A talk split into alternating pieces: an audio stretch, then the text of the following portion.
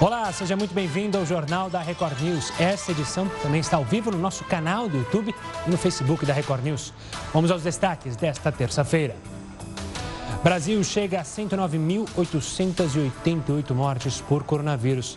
Só nas últimas 24 horas foram 1.352 óbitos e 47.784 novos casos da doença, segundo o Ministério da Saúde. Esperança contra o vírus. Medicamento usado há décadas no tratamento da gota pode acelerar a recuperação de alguns pacientes infectados pelo coronavírus. Tio suspeito de estuprar e engravidar sobrinha de 10 anos é levado a presídio. Ele estava foragido há uma semana. A criança se recupera do aborto realizado em Pernambuco. Recorde de frio. Massa de ar frio avança por parte do território brasileiro e da América do Sul. Mas calma, não vai haver neve em São Paulo. Trabalho em equipe, vídeo de cães agindo em dupla para roubar comida viraliza na internet. Um deles vai servir de escada para o outro alcançar o fogão.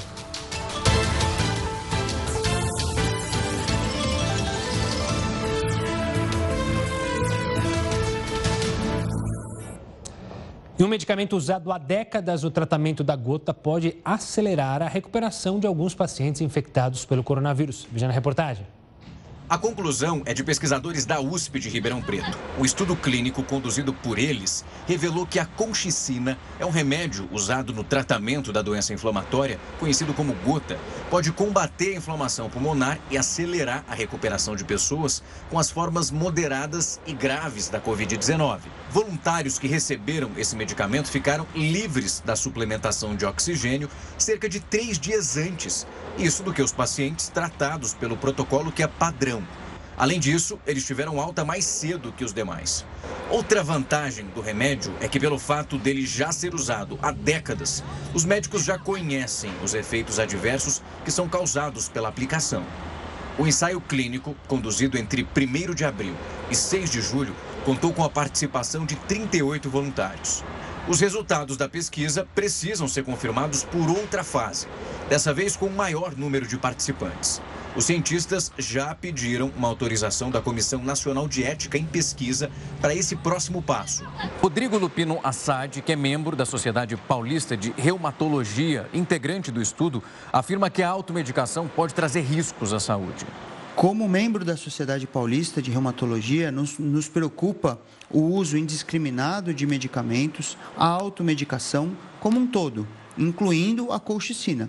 Colchicina é uma medicação que ela é utilizada para tratamento da artrite, tratamento especialmente da artrite por microcristais, especialmente gota, é, e é uma medicação que tem uma ação antineutrófilo, que vai funcionar para os pacientes com COVID que têm processo inflamatório, ou seja, aqueles pacientes que necessitam internação. O especialista esclarece que o estudo indicou quais são os pacientes que podem se beneficiar do uso do medicamento. A utilização da colchicina está indicada, conforme nosso estudo, para os pacientes com doença moderada a grave, não como profilaxia, não para pacientes que queiram, é, estão com uma suspeita ou com uma doença em fase inicial que para esses pacientes não existe nenhum tratamento até o momento que mostrou-se eficaz e, na verdade, de fato, não é necessário para os pacientes que têm quadros leves uh, o uso de medicamentos. Uma pesquisa realizada pelo IBGE revela uma alta no consumo de vários itens que compõem a cesta básica. A pandemia pode ter feito as pessoas consumirem ainda mais esses alimentos. A venda de produtos alimentícios como arroz, feijão e macarrão cresceu 6% no mês de junho, se comparado ao mês de maio. Neste supermercado, em Cabo Frio, na região dos Lagos, a procura por cesta básica triplicou. O aumento no consumo gerou novas contratações no setor de entrega. O estabelecimento, que tem delivery, percebeu a necessidade de ampliar o quadro de colaboradores. Quando começou a pandemia, que pegou muitos de surpresa, a gente já estava atuando há mais de dois anos. E sim, eu vi a necessidade de aumentar o meu quadro de funcionários na minha equipe de delivery. Aumentei também o quadro de funcionários de motoristas e ajudantes para atender a demanda. A pesquisa do IBGE revelou também que o comércio varejista, de um modo geral, cresceu 8% de maio para junho. E além do segmento de comida e bebida, os setores de móveis e eletrodomésticos, cosméticos e farmácia também tiveram alta. Sem falar em, em outros setores também que houveram aumento. É os especialistas ficaram surpresos que foi material de construção. Material de construção houve um acréscimo é, bastante considerado. É, numa época de pandemia, em ver que a construção melhorou a procura, isso também é bastante importante. Ainda de acordo com o levantamento, pelo segundo mês consecutivo, os resultados mostraram menor impacto do isolamento social no comércio por causa da pandemia da Covid-19. Para o especialista em finanças, o auxílio emergencial pode ter contribuído para o saldo positivo. E como também foi condicionado que esse é, auxílio emergencial ele tinha que ser para fazer compras ou pagar contas. Então, nessa situação, as pessoas priorizaram a questão da alimentação e aí com isso foi aumentando. O estudo revelou que o coronavírus pode ter influenciado o desenvolvimento de casos de diabetes tipo 1 em crianças. A doença quase dobrou no Reino Unido durante o pico da pandemia. O estudo foi liderado por pesquisadores da Universidade Imperial College London, na Inglaterra e publicado na revista científica Diabetes Care. A diabetes tipo 1, ela gera na criança, quando é o início do diagnóstico, aumento da sede, o, o paciente urina muito mais, come muito mais e perde peso. Isso é um sinal que suspeita da, da presença da diabetes tipo 1. De acordo com o relatório, no ápice da pandemia no Reino Unido, 30 crianças deram entrada em dois hospitais de uma determinada região de Londres com estágio inicial de diabetes. O número de casos foi alto e representa quase o dobro do que foi registrado no mesmo período em anos anteriores. O que chamou a atenção dos médicos é que 21 dessas crianças diagnosticadas com diabetes já haviam sido infectadas pela Covid-19 ou passaram por exames de anticorpos para determinar se haviam sido expostas ao vírus. Outras cinco crianças foram diagnosticadas com uma infecção ativa da doença. Os pesquisadores disseram que uma explicação possível para que esta ligação aconteça é que uma proteína do coronavírus pode atacar e destruir as células do pâncreas, que produzem insulina. Isso impede o corpo de produzir insulina suficiente para controlar os níveis de açúcar no sangue, o que, consequentemente, causa a diabetes. A autora do estudo, Karen Logan, disse que relatos anteriores da China e da Itália já mostraram que crianças estavam sendo diagnosticadas com diabetes tipo 1 em hospitais durante a pandemia mas aparentemente sem relação com a infecção. Ela também fez um alerta e diz que, apesar de parecer que as crianças têm um risco baixo de desenvolver casos graves do coronavírus, possíveis complicações de saúde após a exposição à doença devem ser consideradas.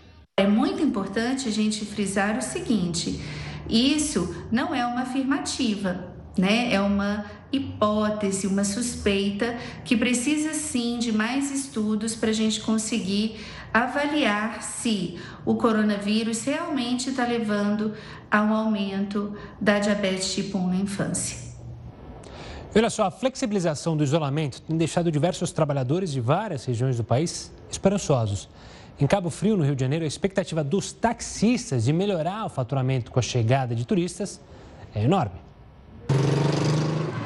A cada corrida e troca de passageiro, Paulo toma uma série de cuidados. Os protocolos de higiene e segurança para enfrentamento ao coronavírus são seguidos à risca pelo taxista. A gente tem procurado passar álcool 70, né, spray, a gente botar no borrifador, passa nas áreas de contato, nos bancos, né, maçanetas, botões de vidro. Toda vez que pega um troco, higienizando as mãos, essas coisas assim. O motorista, que há 13 anos atua em Cabo Frio, nunca imaginou passar por uma situação financeira tão difícil. Muitas contas atrasadas, né? A gente prioriza ali o que vai pagar como prioridade, vamos dizer assim. Tem coisas que a gente não pode deixar para trás, tipo o financiamento do carro, essas coisas assim. Mas tem outras, infelizmente, que ficaram para trás. Mas graças a Deus não faltou comida, nada assim não, mas o movimento caiu muito. Com a flexibilização do comércio, os taxistas que trabalham em Cabo Frio perceberam uma melhora no faturamento. A grande expectativa agora é com a reabertura da cidade para os ônibus de turismo em setembro. Com isso, acredito que o comércio melhore né, bastante, essa movimentação de gente chegando na cidade. E a expectativa é que o daqui para frente, para o verão, isso vem cada vez aumentando mais. A gente pede também consciência às pessoas que continuem usando as máscaras, porque tem pessoas que às vezes colocam a máscara abaixo do nariz, entra no carro, acha que por, por estar dentro do veículo está é, tá protegido, não está. Então a gente pede também essa conscientização da população para nos ajudar. Nós queremos ajudar, mas queremos ser ajudados também. E ainda sobre o uso de carros, o veículo virou uma opção para fugir da aglomeração do transporte público.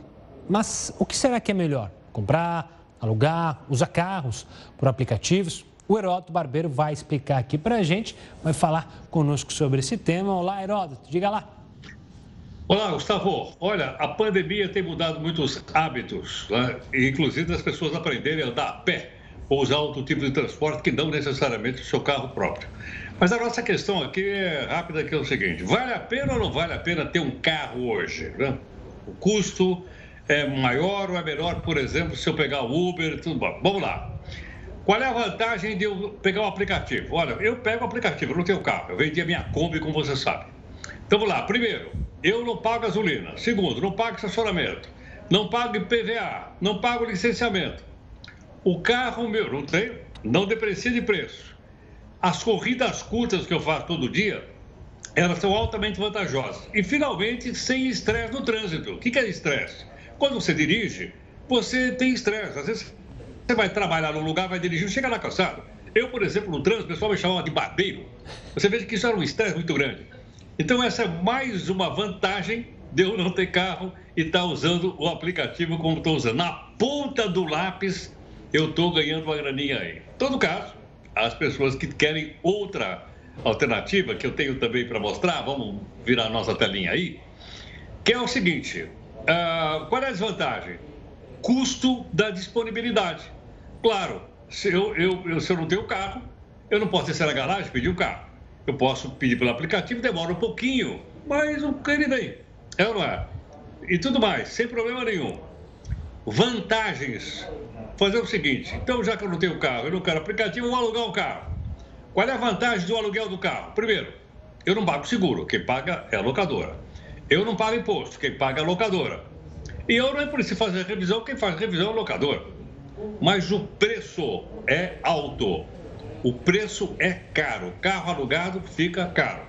Mas a pessoa pode alugar por um dia, por um mês, etc., é caro. Então, a desvantagem do carro alugado: custo aluguel é alto.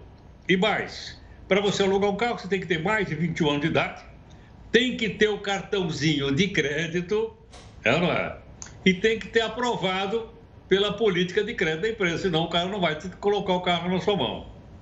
Então tem duas opções para não ter carro: ou o aplicativo ou o carro alugado. Olha, experiência própria.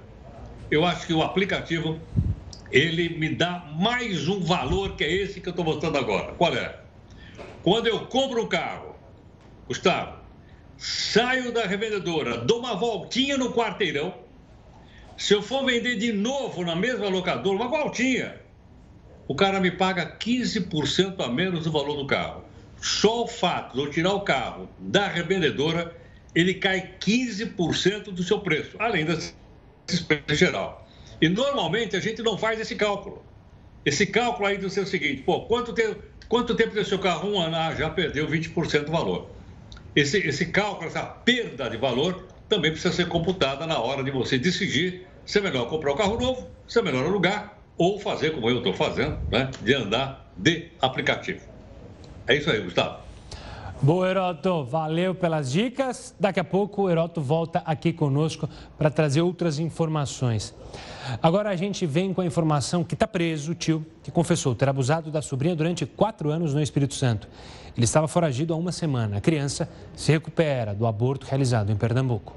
Para este momento tão delicado, balões, brinquedos e doces foram os presentes dos moradores do Recife para a criança internada neste hospital. Horas antes, o suspeito havia sido preso em Betim, região metropolitana de Belo Horizonte. Na viagem de volta para o Espírito Santo, o tio acusado de estuprar e engravidar a sobrinha de 10 anos teria confessado o crime. A princípio, ele assumiu que teria tido um relacionamento com essa criança. Nós vamos verificar essa situação. A prisão pôs fim a uma fuga de 10 dias. De São Mateus, o suspeito viajou para Ibirapuã, na Bahia. Depois entrou em Minas. Primeiro na Nuque, por último Betim. O caso desperta a atenção para uma triste realidade no Brasil.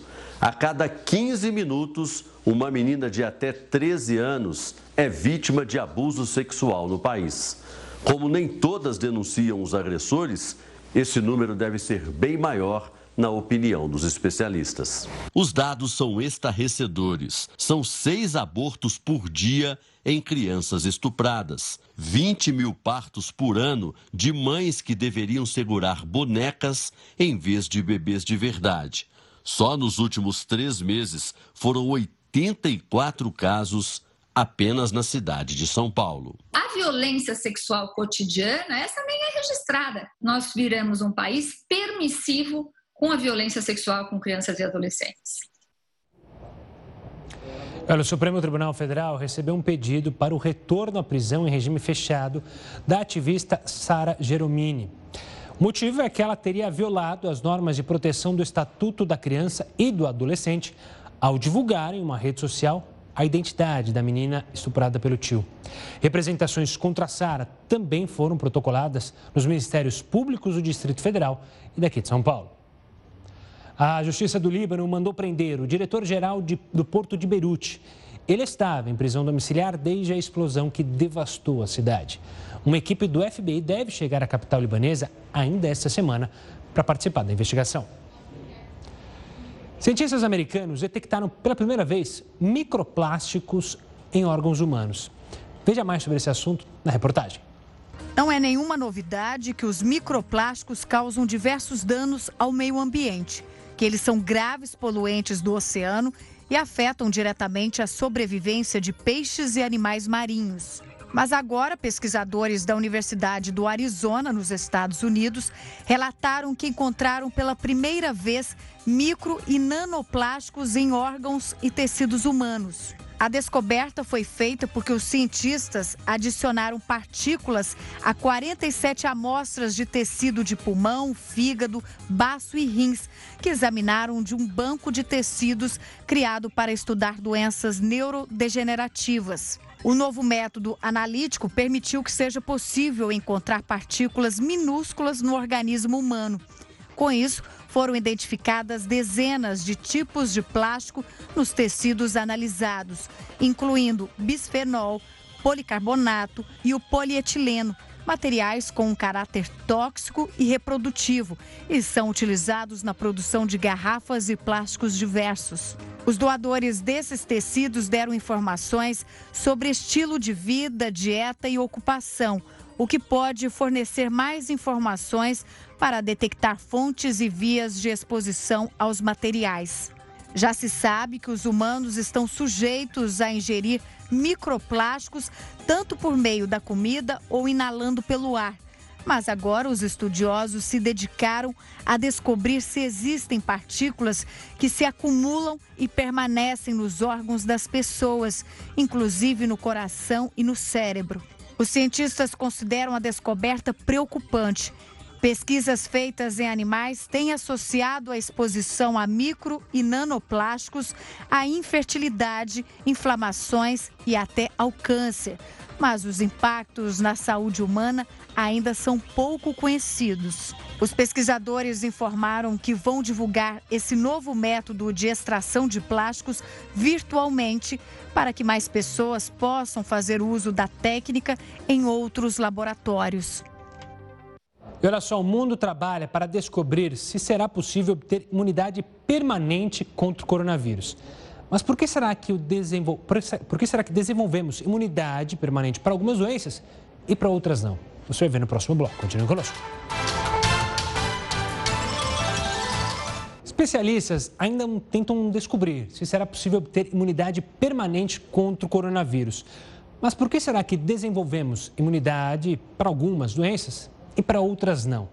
O Dr. Jorge Calil, que é diretor do Laboratório de Imunologia do INCOR, vai explicar para a gente sobre isso. Doutor, obrigado pela participação aqui conosco. Um prazer conversar com o senhor. Doutor, para deixar bem claro para as pessoas, por que, que algumas doenças a gente toma uma vacina, exemplo do sarampo, e está com a imunidade em dia, mas para outras, como a gripe, a gente tem que ficar tomando todo ano é, vacina. Qual que é a explicação? Bom, boa noite, primeiro lugar, um prazer estar aqui com você.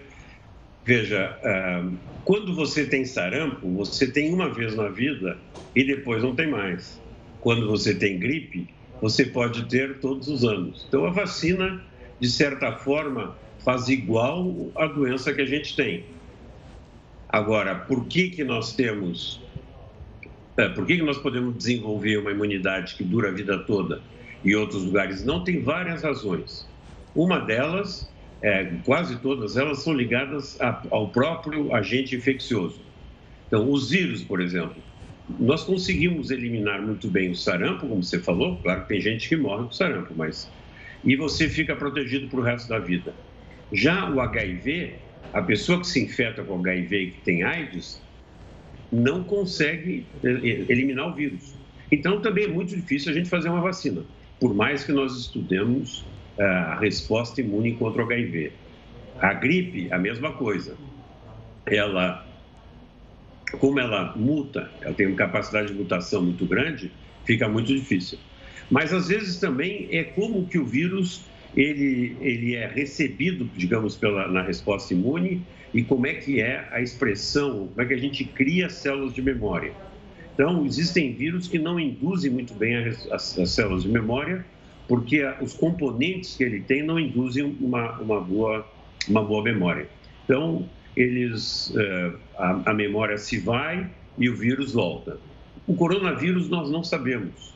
O que nós sabemos depois de oito meses de doença é que as pessoas que têm a doença estão protegidas, mesmo que os, os, anticorpos tenham baixado. Isso é normal, as pessoas têm um pico de anticorpo quando têm a doença, depois vai baixando. Mas isso não significa que elas não, estão, não são imunes.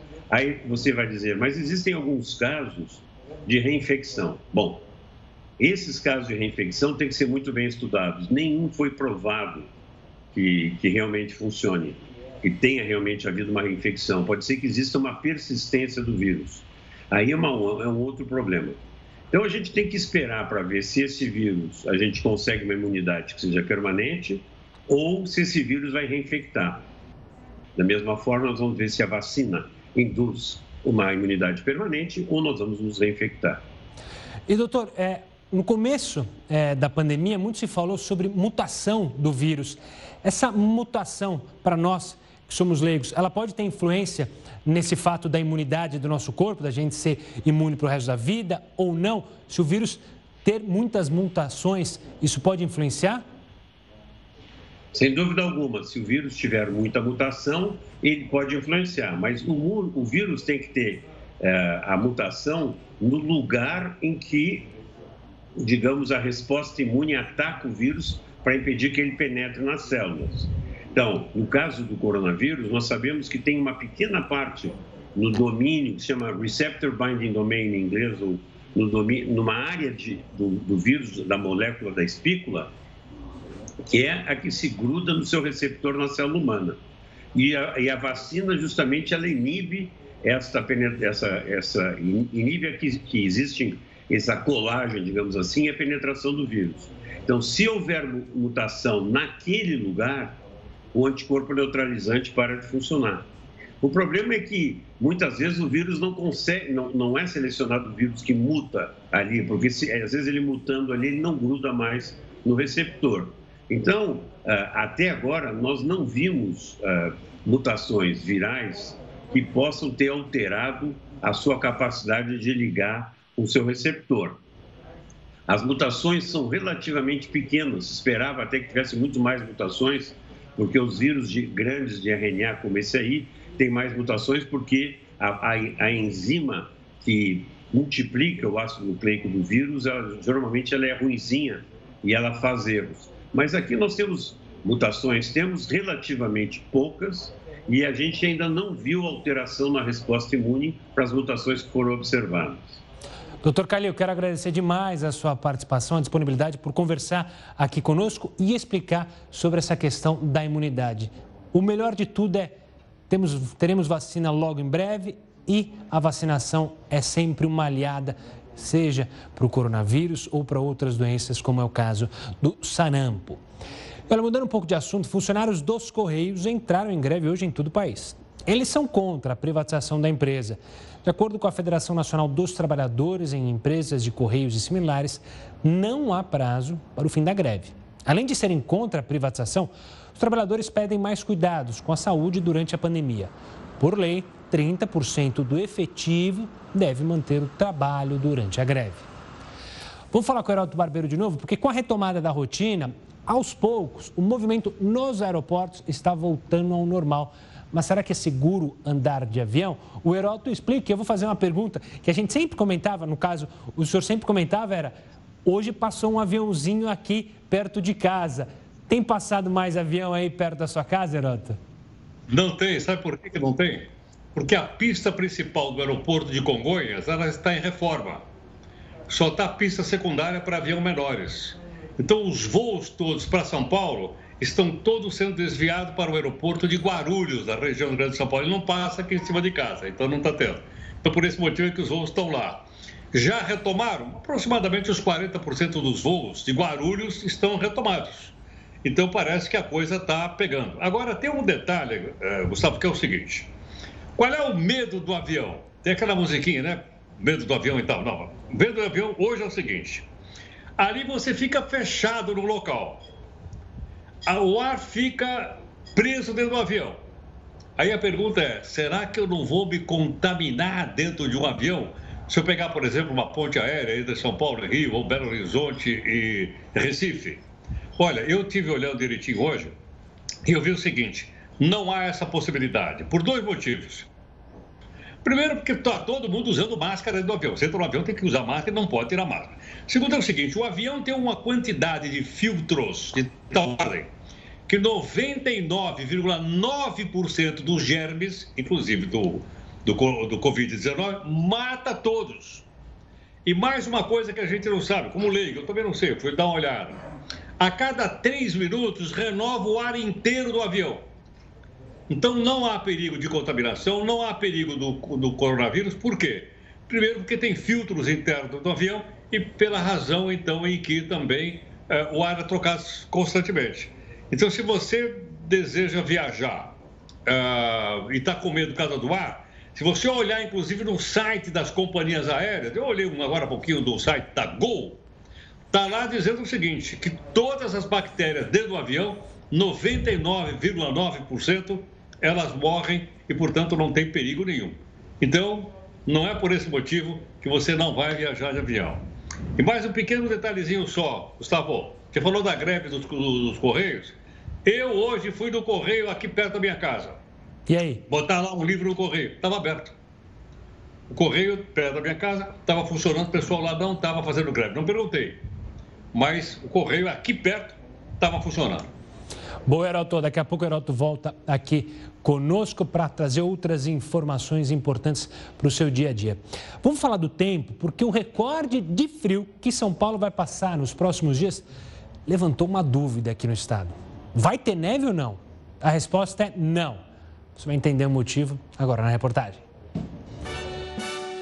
Durante essa semana, uma massa de ar frio avança por parte do território brasileiro e da América do Sul, como Argentina, Chile, Uruguai, Paraguai, Bolívia e Peru. Apesar de muito intensa e prometer ser uma onda de frio mais forte do ano, a possibilidade de neve está completamente descartada, pelo menos aqui em São Paulo. Existe a possibilidade para nevar em pontos mais altos da Serra Gaúcha, Catarinense, em áreas da região central do estado de Santa Catarina e até no sul do estado do Paraná. Estas áreas são áreas que frequentemente registram esse tipo de fenômeno. A neve já foi vista na capital, mas apenas lá no século passado e também em Campos do Jordão. Isso porque uma condição específica é necessária para que esse fenômeno aconteça. O ar polar avança também para o estado de São Paulo e devemos ter condição de chuva também no estado paulista. No entanto, para a formação de neve, é preciso que as temperaturas caiam em torno de zero grau ou menos. E este frio tão intenso não será registrado no estado de São Paulo. Portanto, não devemos ter condição de neve em nenhuma área do estado paulista com este evento de frio agora dos próximos dias. A previsão é de que o dia mais frio seja sexta-feira. A média para São Paulo vai ser de 12 a 15 graus. No sul do estado, os termômetros vão ficar entre os 9 e 12 graus. Se você mora em São Paulo, é bom preparar as roupas de frio. Mas, para alegria de uns e tristeza de outros, não vai ser dessa vez que os moradores vão ter a sensação de andar pelas ruas de Nova York naqueles dias bem frios. Se vai nevar ou não, eu sei que eu já coloquei uma colcha maior na cama. É bom lembrar que nessa época do ano, quem puder doar agasalhos, principalmente para as pessoas que estão em situação de risco na rua, porque o frio vem forte essa semana mesmo. E olha, você já ouviu falar em empréstimo com imóvel de garantia? Você vai entender quais são as vantagens e quando compensa buscar um empréstimo desse tipo no próximo bloco. Continua conosco. Estamos de volta para falar ainda de saúde, mas não ligado ao coronavírus. É que a Anvisa aprovou o registro do medicamento mais caro do mundo. O Zolgensma é utilizado para o tratamento da atrofia muscular espinhal. Em crianças, isso. Doença rara que pode causar a morte antes dos dois anos de idade. Uma única dose desse medicamento pode chegar a cerca de 11 milhões e meio de reais. A aprovação da Anvisa é o primeiro passo para que o remédio possa ser oferecido no futuro pelo SUS. Você já ouviu falar em empréstimo com imóvel de garantia? O Heraldo vai explicar para a gente quais são as vantagens e quando recompensa, quando compensa, na verdade, buscar um empréstimo deste tipo. Diga lá, Heraldo. Olha, Gustavo, muita gente perdeu o emprego aí na pandemia. Muita gente já mostrou várias vezes aí no jornal. E algumas pessoas estão se tornando pequenos empresários. Abre uma pizzaria, abre um bar, abre uma pequena papelaria, abre uma com cabeleireiro, etc. Aí acaba dizendo, mas eu não vou nesses bancões, porque os bancões cobram juro muito alto. Tem aí no mercado a chamada fintech, um monte delas, oferecendo é, financiamento a juros mais baratos. Então, o primeiro passo é entrar na internet e procurar lá. Muito bem, veja lá. É, como é que você consegue esse crédito mais barato? O cara vai perguntar: escuta, se eu quero o dinheiro emprestado, quero. Tem alguma coisa para dar em garantia? Tenho. Tem um imóvel. Ora, se você tem um imóvel para dar em garantia, isso aí é o paraíso do crédito. Por que razão? Porque, deixa eu voltar um pouquinho para trás, só para eu. Aí tá. Porque os juros são baixos e prazo longo. E é tudo o que todo mundo quer para começar o negócio. Juro baixo e prazo longo, garantido pelo imóvel que você tem. Tem que ter algum imóvel. Bom, então vamos virar agora para a gente ver o seguinte. O que, que acontece? Dá uma olhada só, é juro por mês. Se você tem um imóvel, o juro cobrado de você de um empréstimo é de 1,17% mais IPCA. IPCA é a inflação, que está baixinho. Vai dar mais ou menos 1,5%. Se você pegar um empréstimo consignado, você que é aposentado, você vai pagar, vou arredondar, 1,80% por mês. Se você pegar um empréstimo pessoal no banco, você está frito. Você vai pagar 7%. Olha a diferença aí. Olha a diferença do preço do juro da fintech. É mais barato do que o empréstimo consignado para aposentado do INSS. Outro fator para a gente poder comparar. Vamos lá. Se eu pegar, por exemplo, uma grana no cartão de crédito parcelado, isso é horroroso, é horrível. A gente já mostrou aqui. Quanto é o juro? 8,4% ao mês. Eu falei lá no crédito, 1,5% ao mês. Aí é 8,5% por mês. Se você pegar o crédito rotativo, é, é melhor mudar de país. Custa 12,43% ao mês, dá mais de 330% ao ano. E se você entrou no cheque especial, também o juro é altíssimo, 6,75%. Então, é possível você conseguir empréstimo barato? É. No bancão, não. Nas fintechs, ok? Lá. É, um, é, uma, é uma grana, é uma briga entre os pequenos bancos chamados fintechs e os grandes bancos. É possível na fintech conseguir um financiamento, por exemplo, de 100 mil reais, com o imóvel, dado o imóvel de garantia, com prazo de pagamento de até 120 meses, o que daria para a pessoa, então, começar um negócio e poder ter o seu próprio empreendimento.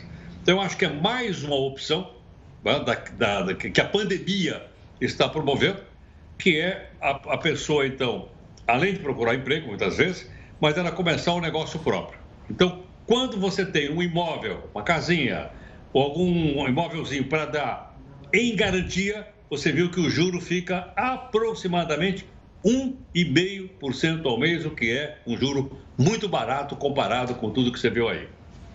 Gustavo, é mais uma oportunidade. Claro.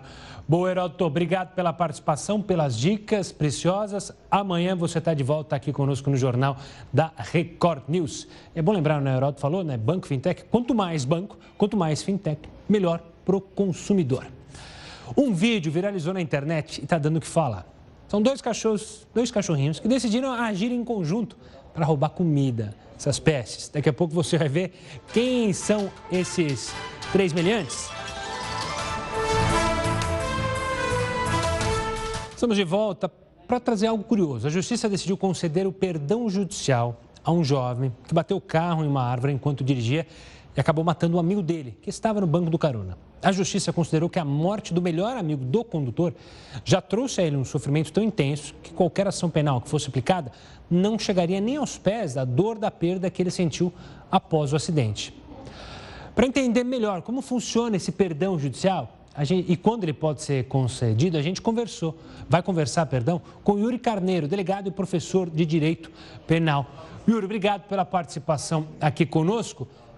Como é que funciona esse perdão? É, pode, em qualquer crime, é, a justiça decidir por esse perdão? Ah, na verdade, primeiro, boa noite, Gustavo, boa noite a todos os telespectadores da Rede Record, da Record News. É, na verdade, não, existe uma limitação legal. O Código Penal brasileiro estabelece, no artigo 121, parágrafo 5 ah, a hipótese de perdão judicial, assim como também do ponto de vista da lesão corporal culposa, tanto no homicídio culposo quanto na lesão corporal culposa, por exemplo. Ela não se aplica aos crimes eh, dolosos, aplica apenas a hipótese de homicídio culposo ou lesão corporal culposa. E quando que isso pode acontecer? Isso pode acontecer, Gustavo, quando objetivamente uh, o, o, o, fato em si ele provoque no autor do fato uh, um sentimento, podemos dizer assim, uma consequência tão grave uh, do ponto de vista psíquico, do ponto de vista emocional, que a aplicabilidade de uma pena de nada resultará do ponto de vista concreto. É como se a pessoa levasse o resultado daquela sua ação para o resto da vida com ele. O Código de Trânsito brasileiro, na verdade, ele não estabelece uh, essa previsibilidade de forma uh, objetiva, de forma legal. Mas os tribunais brasileiros têm aplicado, por analogia, em benefício do réu, a disposição do Código Penal, do 121, parágrafo 5 para o CTB. E aí você poderia até me dizer, professor, eh, neste caso específico, só se aplica a quem? A parentes, mãe, pai? Não, o código não define, Gustavo. Na verdade, ele fala da condição. Pode ser é, que um pai possa receber um perdão judicial, uma mãe que tenha, eventualmente, por conta de um acidente doméstico, levado a óbito seu próprio filho, uh, o irmão na condução do veículo automotor ou até o amigo, como neste caso. Sendo que só é preciso deixar bem claro uma coisa: não é qualquer relação é, é, de coleguismo, como alguns chamam, é, de uma amizade é, efêmera, não. É uma relação de amizade que realmente faça com que o autor do fato carregue, podemos dizer assim, até do ponto de vista é, popular, para as pessoas entenderem melhor, essa culpa para o resto da vida e, portanto, aquela pena mais diminuta, efeito nenhum surtirá, por isso o juiz aplica o perdão judicial. E doutor, como você está falando, né, não é questão só de ser mãe, é, filho, mas pode ser um amigo. No caso que a gente mostrou há pouco, né, um amigo, a família dessa, desse amigo que infelizmente morreu, ela pode recorrer, ou seja, olha, não, eu não considero isso é, justos, digamos assim, é possível recorrer numa decisão como essa? Sim, sim, é possível. É, na verdade, como uh, advogado, já tivemos casos semelhantes como esse. Ocorreu recurso por parte do Ministério Público, uh, não tanto pela família da vítima, salvo se essa família da vítima, por exemplo, a família do, do garoto, do, rapaz do amigo, né, insatisfeito, tenha se habilitado no processo como assistente de acusação, eventualmente sim, ela poderá recorrer se assim desejar, como pode o Ministério Público. Numa hipótese como esta, eh, em que o amigo é beneficiado, pode ser que caiba de alguma forma a possibilidade de recurso e até uma alteração por parte do tribunal na decisão. Mas tudo depende das provas que foram produzidas nos autos. O que eu lhe digo é que a jurisprudência decide com muito mais firmeza quando se trata de uma relação familiar, irmão com irmão, o pai com o filho, né? o filho com relação ao pai. Nós já tivemos vários casos no Brasil sobre isso. Não é tão incomum quando se pensa, infelizmente, essas tragédias familiares. Né? Uhum. É, no tocante aos amigos, é como eu disse, não há uma vedação, mas é preciso que a prova seja bem constituída nos autos, porque é possível que o Ministério Público, por exemplo, indignado, recorra, né, pele da decisão do juiz e lá no Tribunal de Justiça se mude a decisão, ou até nos tribunais superiores, no STJ, no STF, eventualmente. Doutor Yuri, obrigado pela participação aqui conosco, pela explicação simples, fácil, sobre um assunto que chama, claro, a atenção.